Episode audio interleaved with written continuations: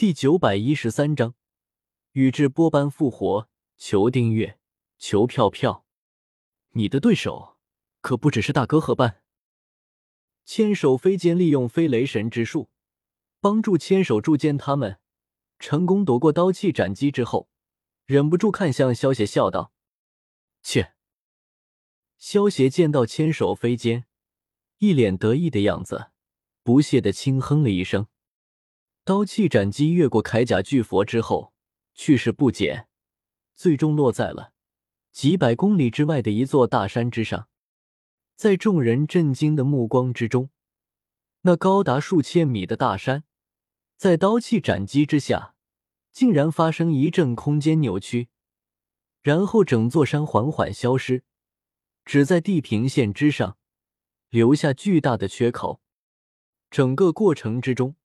没有发出太大的声响，但是这种情况反而让人更感觉一阵心惊肉跳。这种力量实在是太夸张了吧！鬼鲛看着被直接从地面上抹掉的山峰，忍不住失声叫道：“真是怪物之间的战斗呢！”宇智波带土的瞳孔忍不住微微一缩，绝看到萧协他们的战斗。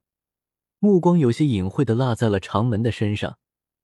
如今这样的情况之下，为了以防万一，他必须尽快让班真正的复活过来，然后成为十尾的人柱力才行。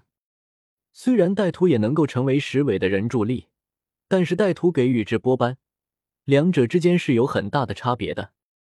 宇智波斑是六道仙人的大儿子，银陀罗的转世。而且宇智波斑又得到了一部分千手柱间的力量，也就是六道仙人小儿子阿修罗的力量。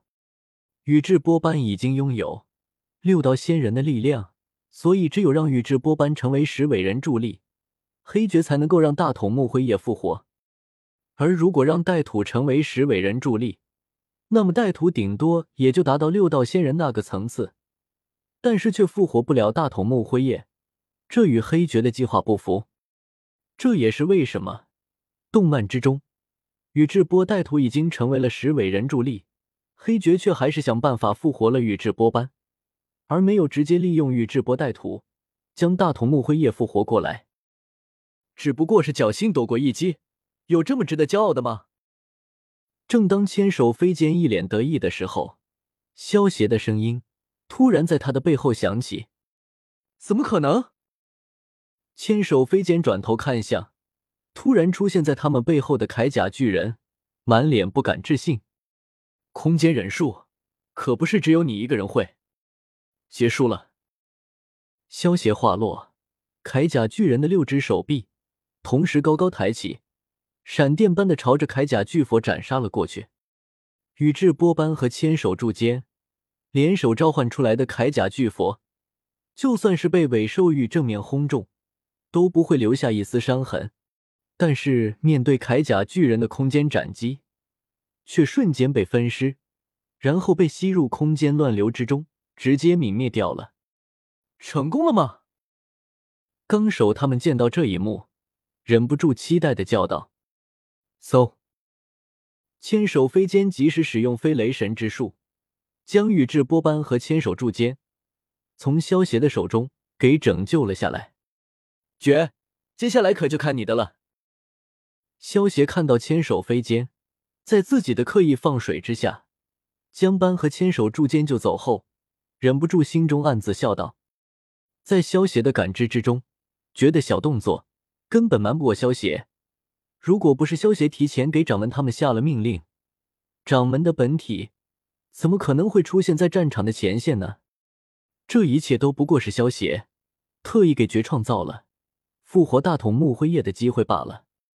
挑起第四次忍界大战，然后以救世主的身份出现，赚取崇拜点，还有暗中帮助绝复活大筒木辉夜，再趁机夺取辉夜的力量。熊掌与萧邪要两者兼得。通灵之术，砰！正当所有人的目光都被萧邪和宇智波斑他们的战斗吸引住的时候。一道声音突然响起，吼！数百米高的外道魔像被召唤出来的第一时间，便是发出一声仰天怒吼，向众人宣示着自己的到来。那是什么？好大的怪物！众人听到这声骇人的吼声，不由得转头看去。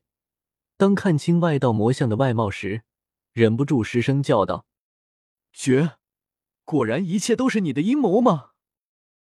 长门被黑绝附体，身体已经不受自己控制，有些不甘心的叫道：“外道轮回天生之术。”黑绝没有理会长门的话，而是控制长门，快速使出了轮回天生之术，将宇智波斑彻底复活了过来。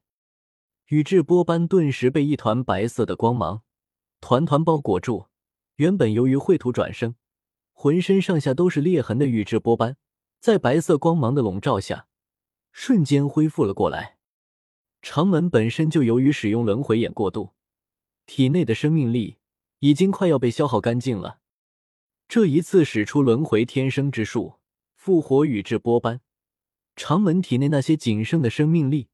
顿时被消耗一空，原本暗红色的头发直接变成了一头干枯的白发。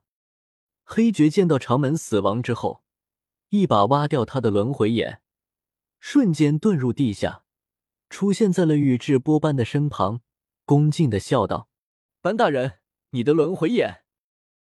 为了主人的计划，长门，你安心的去吧。”小南看着黑绝的目光之中。满是杀意。如果不是萧邪的命令，小南根本不会眼睁睁的看着黑绝控制长门。不过，小南和长门被萧邪利用别天神控制之后，他们便以萧邪为主了。为了萧邪的计划，他们可以毫不犹豫的牺牲自己的生命。否则，就凭黑绝，怎么可能这么容易的控制住长门？哦。看来你们还有后手啊，那就让我看看你们还有什么底牌吧！别再让我失望了，否则你们便去死吧！